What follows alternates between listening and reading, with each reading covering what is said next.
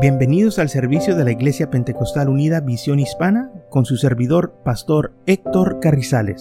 Esperemos que reciba bendición y fortaleza en su vida a través del glorioso Evangelio de Jesucristo. Y ahora acompáñenos en nuestro servicio ya en proceso.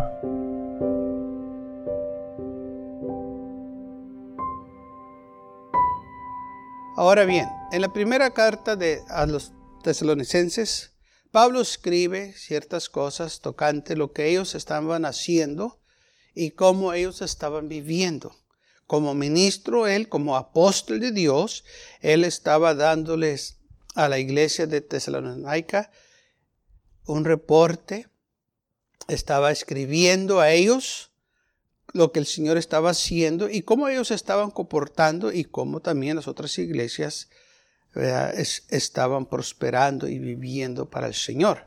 En la primera epístola, en el primer capítulo, en el versículo 1, capítulo 1, Pablo dice estas palabras, escribiendo estas cartas, Pablo, Silvano y Timoteo, a la iglesia de, de Tesalonicenses, en Dios Padre y en el Señor Jesucristo, gracia y paz sean a vosotros de Dios nuestro Padre y del Señor Jesucristo. Demos siempre gracias a Dios por todos vosotros, haciendo memoria en vosotros en nuestras oraciones, acordándonos sin cesar delante de Dios y Padre nuestro de la obra de vuestra fe, del trabajo de vuestro amor y de vuestra constancia en la esperanza de en nuestro Señor Jesucristo, porque conocemos, hermanos amados de Dios, vuestra elección. Pues nuestro Evangelio no llegó a vosotros en palabras solamente, sino también en poder, en el Espíritu Santo, en plena certidumbre, como bien sabéis cuál fuimos entre vosotros por amor de vosotros. Muy bien, Pablo estaba escribiendo y estaba diciéndoles, nosotros nos acordamos de ustedes cuando oramos. Gloria a Dios por ello que nuestro pastor se acuerda de nosotros. Amén.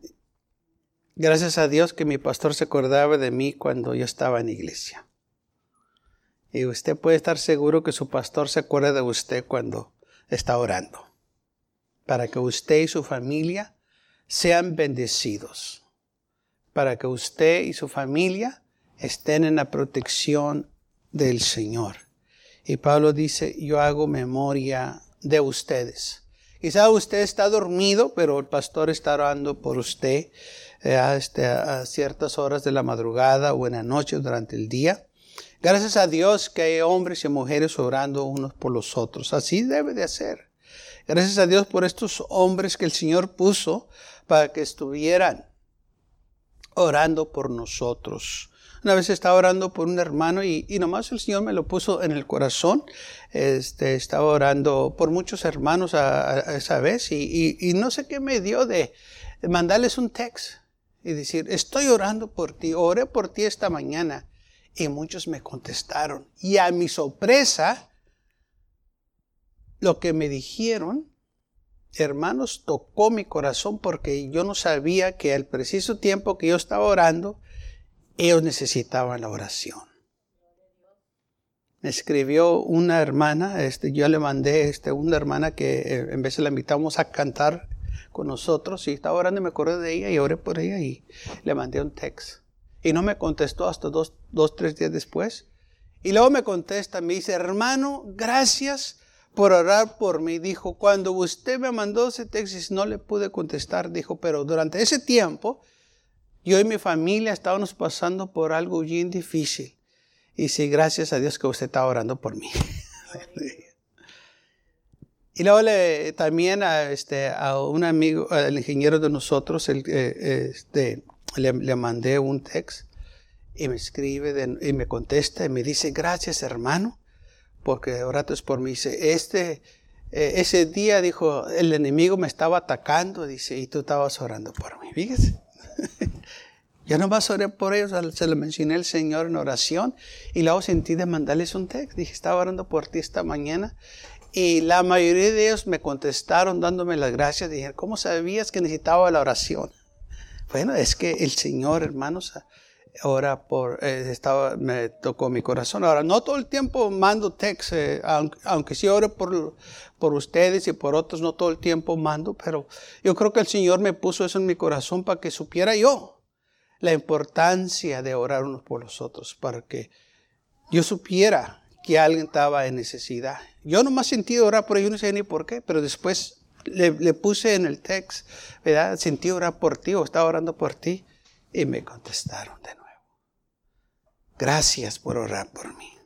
Por eso el Señor nos dio pastores, maestros, porque necesitamos las oraciones de estos hombres que intercedan por nosotros, así como Pablo estaba intercediendo por la iglesia y diciéndole a estos hermanos, nos acordamos de ustedes delante de Dios, eh, lo estamos mencionando, nos acordamos de la fe que tienen, del trabajo que están haciendo, del amor que tienen al Señor. Estos son los hombres de Dios.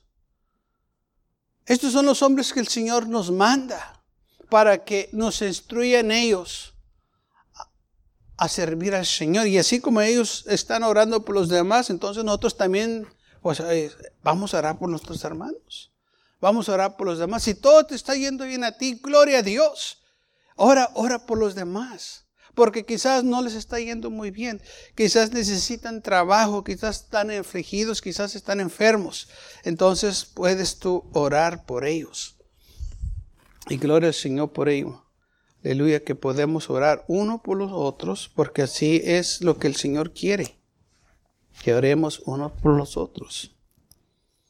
Y como les digo, no todos les mando un text, este, um, porque eh, eh, es una oración, ¿verdad? Este, privada, pero esa vez sí el Señor me, me, este, me puso en el corazón que lo hiciera. Y, y lo hice y pude ver el impacto que hice en ese día cuando mandé eso, que gente me dio las gracias, que estaban pasando por cosas difíciles en su vida en ese momento. Entonces Pablo habla y dice, también conocemos lo que ustedes están haciendo, su fe. Pablo estaba contento que estos hermanos que ellos habían establecido, que se habían ganado para el Señor, esta gente, estaba sirviendo al Señor. Y lo estaban haciendo porque ellos aprendieron de Pablo de lo que debían de ver, eh, de lo, que deben de hacer el versículo 5, pues nuestro evangelio no llegó a vosotros en palabras solamente, sino también en poder, en el espíritu, en, plena certidumbre, como bien sabéis cuál eh, fuimos entre vosotros por amor de vosotros. Ustedes saben lo que nosotros fuimos, ustedes saben, conocen nuestra vida y así ustedes deben de vivir también. Y si vosotros viniste a ser imitadores de nosotros y del Señor, recibiendo la palabra en medio de gran tribulación, con gozo en el Espíritu Santo. Ustedes la recibieron. Vivino el enemigo y les quiso atacar, pero ustedes como quiera la recibieron, porque así es. Cuando nosotros queremos servir al Señor, el enemigo te va a atacar porque Él no quiere que usted y yo seamos salvos. Él no quiere que usted reciba las bendiciones del Señor. Y viene el enemigo y lo ataca. Muchas de las veces el enemigo ataca cuando usted se está preparando para venir a la iglesia. Muchas veces pasan los disgustos entre los esposos cuando ya van a ir a la iglesia. Qué casualidad, nomás antes de ir a la iglesia pasan estos disgustos. No es casualidad, es el enemigo que quiere atacarte. Qué casualidad que nomás el domingo el carro no quiere prender. y ya estás batallando. Pero entre semana no hay problema. Es casualidad que los niños entre semana se levantan muy bien, pero el domingo no quieren levantarse para ir a la iglesia. Ese es el enemigo. Qué casualidad que los niños se portan bien donde quiera, pero en la iglesia no. Ese es el enemigo para desanimarnos. Qué casualidad que todo nos va bien allá, pero cuando venimos a la iglesia todo, parece que todo nos va mal. Es el enemigo. O sea que tenemos que ver que estamos en una batalla espiritual. Qué casualidad que estamos, eh, vamos al trabajo y, todo está bien, nada nos duele y el fin de semana, el domingo, como que nos enfermamos todo el tiempo, nos sentimos mal. ¿Por qué? Pues es el enemigo. Tenemos que saber que estamos en una batalla espiritual. No es de casualidad, estas cosas suceden.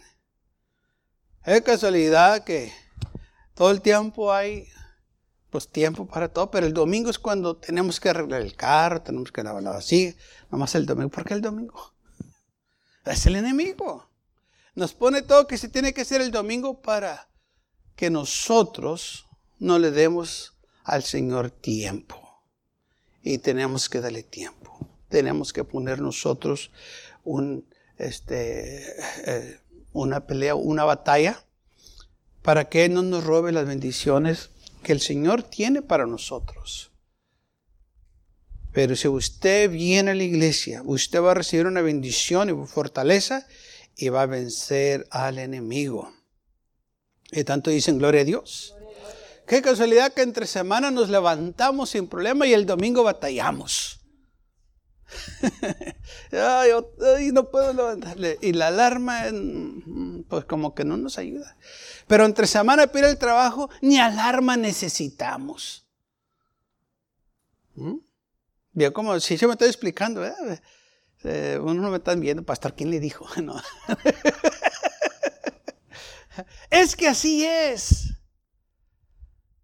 Y si nosotros sabemos esas cosas que son ataques del enemigo, no le damos oportunidad, decimos al enemigo, no me vas a engañar esta vez, no me vas a ganar. Yo sé que son tus ataques, yo voy a ir a la iglesia.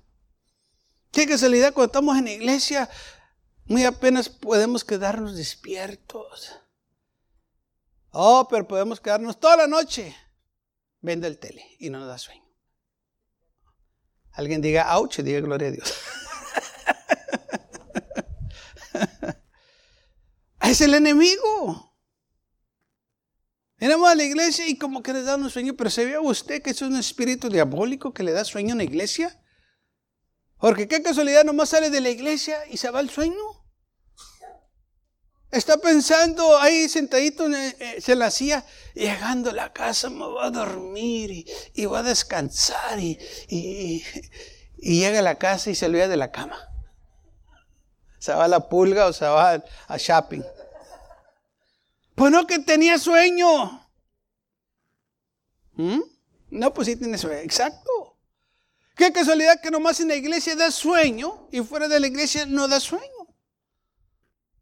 Es que es en el, espíritu diabólico, el espíritu del sueño, eh, que lo quiere dormir durante el culto para que usted no reciba las bendiciones de Dios. Porque si está dormido, pues no, no, no va a reaccionar, no va a escuchar porque lo está arrullando el enemigo para que duerma. Y los que duermen pierden. No escucha, pues está dormido. Y todas estas cosas vienen a nosotros para que nosotros nos recibamos. Y si las identificamos, no vamos a ser ignorantes, lo vamos a reprender. Ya lo mentiroso, reprendo este sueño diabólico porque esto no es de Dios. Ese sueño no es de Dios. Ese sueño no es sueño de descanso, porque no está descansando. Cuando se despierta, no se va a despertar refrescado y, y relajado porque durmió, no. Muchas veces se va a sentir hasta apenado porque se durmió durante el servicio porque alguien le dijo, te dormiste. Ay, qué pena, pues sí. ¿Te avergonzó el enemigo? Porque ese sueño no es sueño natural. No es cuando cuando dormites bien y te levantaste y dices, ay, que, que este descansado me siento, qué refrescura. Exacto, ese es el sueño natural. Y, lo puedes, y puedes decirle a todo el mundo que descansaste muy bien. Pero si te duermes en la iglesia, ¿qué le vas a decir?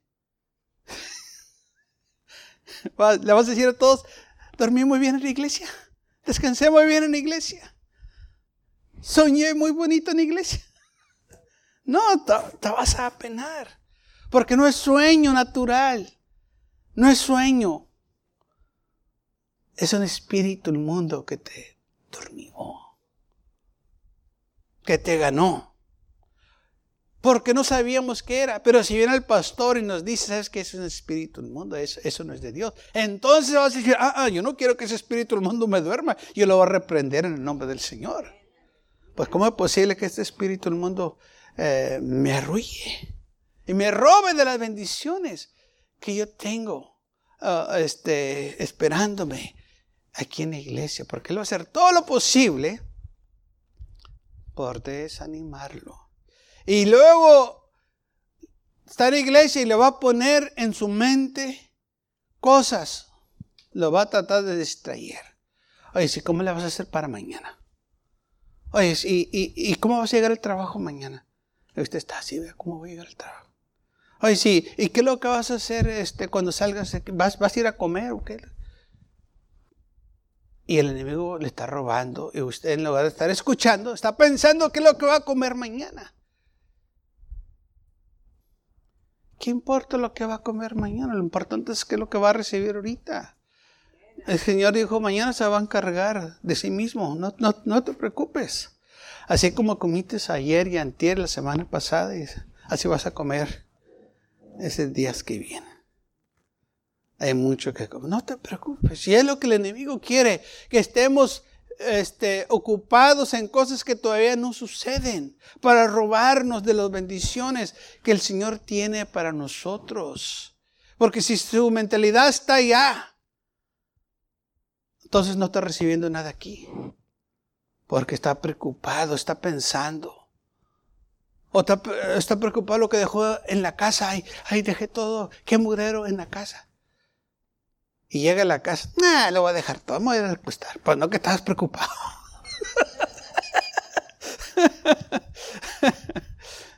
pues no que estabas con pendiente y llegas a la casa y, y nah, mugrero, cabrón. Nunca se acaba aquí el trabajo, Pero en la iglesia no estabas pensando eso. ¿Por qué? Porque dejaste que el enemigo te viniera a poner cizaña y te viniera a manipular. En lugar de decir, Señor, quita todo este estorbo de mi vida. Yo quiero escuchar tu palabra. Yo quiero recibir lo que tú tienes para mí. Y cuando usted hace eso, el Señor lo va a bendecir. Porque el enemigo lo va a atacar de todas maneras.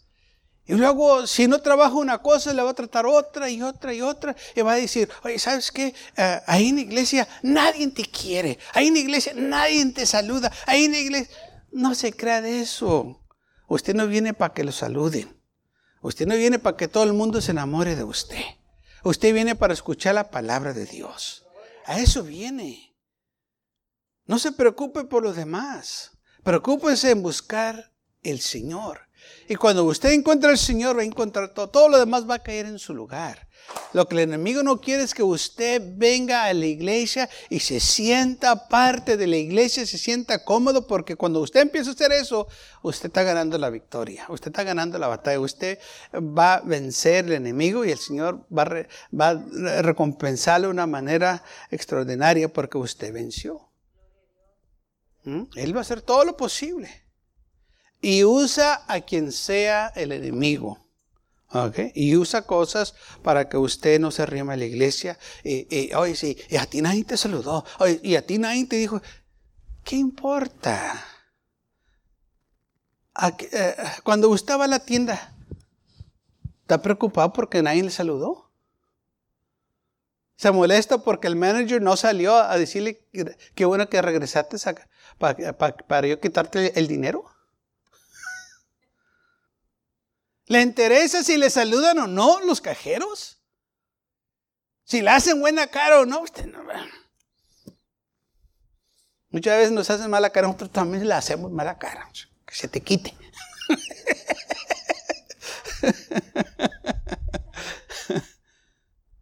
¿Y sabe qué? Regresamos. Nos hacen mala cara y como quieran no nos sacan de la tienda.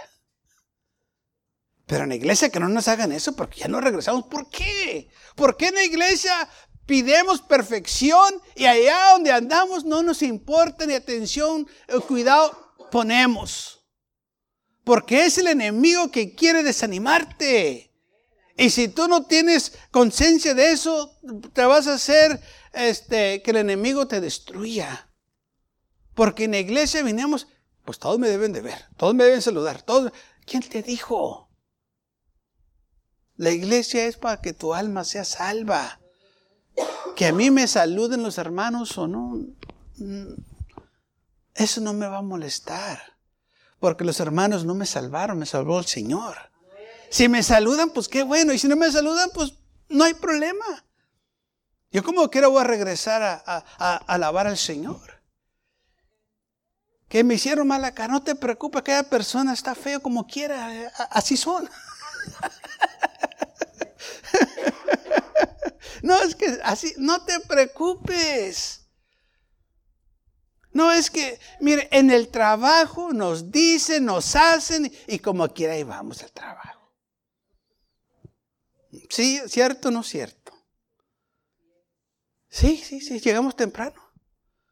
Un hombre, me acuerdo que la hermana me estaba diciendo de su esposo. Dice, mi esposo se levanta a las 4 de la mañana para ir al trabajo. Y qué bárbaro. Y dijo, y ni alarma pone. Y dije, qué bárbaro. Dijo, sí, así tiene años. Mira nomás. Dijo, tan fiel es así el trabajo. Sí.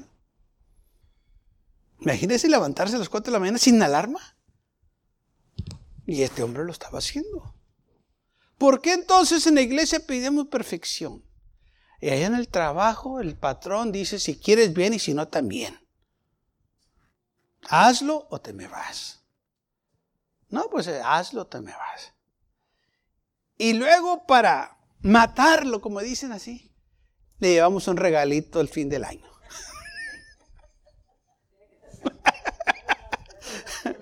porque nos maltrató. ¿Mm?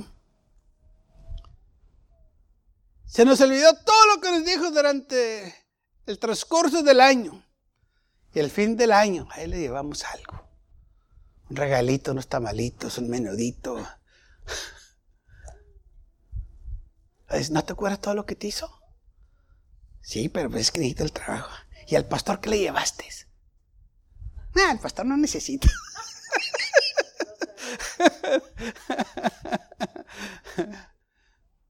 ¿Vio cómo somos?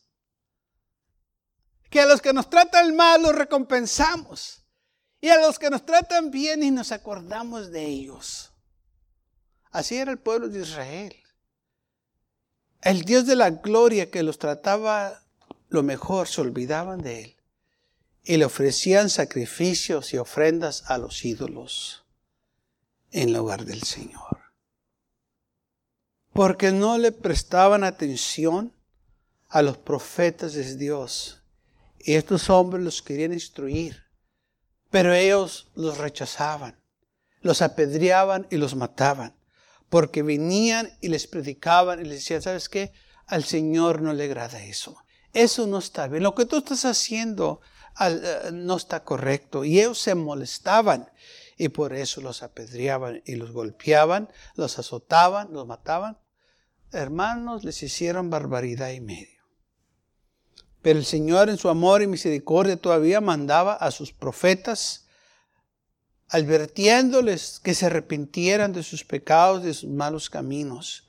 Lamentablemente el pueblo de Israel no quisieron escuchar y por eso vino la ira de Dios sobre ellos. Hermanos, que nosotros no, nunca hagamos esto, lo que hicieron ellos. Rechazaron la palabra de Dios. Mire, va a haber cosas que usted quizás no va a entender. Pero eso no es razón para que deje de servir al Señor y que no venga a la iglesia. Siga viniendo. Con el tiempo usted va a conocer y va a aprender y, se va a dar cuenta por qué ciertas cosas se hacen. No espere aprender todo de una vez y, y este, saber todo porque se toma tiempo se requiere tiempo, esfuerzo y, que usted crezca en el Señor también. Así como los niños, ellos están aprendiendo, están creciendo. Se toma tiempo. En nuestra vida en el Señor se toma tiempo. No es de un día para otro. se toma tiempo. Pero entre más viene, entre más escuche, usted va a estar aprendiendo y, cosas van a estar ya más claras. Quizás al momento no sabe por qué, pero con el tiempo las va a saber. Así como el Señor le dijo a sus discípulos, ahorita no saben, pero van a saber después. Ahorita quizás ustedes están todavía en un estado eh, inmaduro, pero va a llegar el tiempo que van a madurar y van a saber. Y se van a dar cuenta por qué, dijo el Señor, estas cosas se hacen. Así también usted no se sienta mal, como muchos llegan y no te, ah, pues yo no voy de acuerdo con eso porque eso no está bien. ¿Cómo sabes tú? Apenas llegaste, no lo has estudiado y ya estás diciendo que no está bien. Y lamentablemente muchos caen en esa trampa. Esas trampas del enemigo, que eh, más porque no lo entienden, nada más porque no, no saben, eh, piensan que, eh, que el hombre que los está instruyendo está mal. No, tú no has aprendido todavía. Hay cosas que con el tiempo se aprenden. Es como la, eh, este, cuando uno tiene experiencia en unas cosas. Tenemos experiencia porque tenemos tiempo en ciertas cosas. Hemos vivido ciertas situaciones. Y solo experiencia que uno ha tenido nos ha ayudado a aprender ciertas cosas. Si, no has pasado por ahí, nunca lo vas a saber. Así que nosotros no debemos de apresurarnos y, decir, bueno, es que yo no voy a ir porque está mal. No, no. Tranquilo. Vamos a dejar que se nos instruya, que se use la palabra de Dios para instruirnos para que nos edifique su palabra, para que nosotros crezcanos en el Señor. Y con el tiempo nos vamos a dar cuenta. Y vamos a decir, con razón, ahora sí, ya entiendo, ahora sí ya, ya, ya puedo captar, sí, porque ya creciste, ya, ya, ya tienes conocimiento de esto, de esto, de esto, y ahora viene esto y ya lo puedes entender. Así es, hermanos, la vida en el Señor. Y por eso yo lo animo de que si no entiende algo, con el tiempo lo va a entender. Tenga paciencia. Algunos lo aprenden más rápido que otros, porque es lo que pasa aún en las escuelas. Vea que en la escuela cuando usted iba, unos aprendían más rápido que usted, parecía que eran más sabios ellos. Y usted dice, wow, ¿tú cómo sabes esto? Y usted se sentía un poquito intimidido porque pues, ellos sí la aprendieron, usted no. Usted se sentía como un tonto. Pero había unas cosas que usted sí captaba y ellos no. ¿Es la diferencia? Así es. Va a haber cosas que uno va a captar, otro no, y otro sí, este no. Y así es, porque todos estamos creciendo a, nuestro nivel. a nuestro tiempo. Y por eso nosotros no debemos de desanimarnos. Hay algo que no entiende, con el tiempo lo va a aprender. Siga buscando del Señor y el Señor lo va a instruir. Ahora Pablo dice también aquí que el pueblo de, este, o la iglesia estaba aprendiendo porque estaba ellos siendo de ejemplo. El pueblo de Israel, eh, más bien la iglesia de Tesalónica estaba aprendiendo de ellos. Y este, esto es algo que nosotros tenemos que aprender también. Y vosotros, versículo 6, viniste a ser imitadores de nosotros y del Señor, recibiendo la palabra en medio de la tribulación con gozo en el Espíritu Santo. O sea, ustedes están creciendo, están este, ah, afirmándose porque ustedes aprendieron de nosotros, están siguiendo nuestro ejemplo, también el ejemplo del Señor, ustedes lo están siguiendo y recibieron la palabra. Y ahí está la clave. Si usted recibe la palabra, usted va a tener victoria en el Señor. Si usted usa la palabra de Dios, usted va a ver grandes cosas en su vida. Aplique la palabra en su vida y usted va a ver lo que el Señor va a hacer para usted. Ahora dice, de tal manera que habéis sido ejemplos a todos los, de Macedonia y de Acaya que han creído. Ahora, Ustedes aprendieron de nosotros y otros están aprendiendo de ustedes. ¿Mm?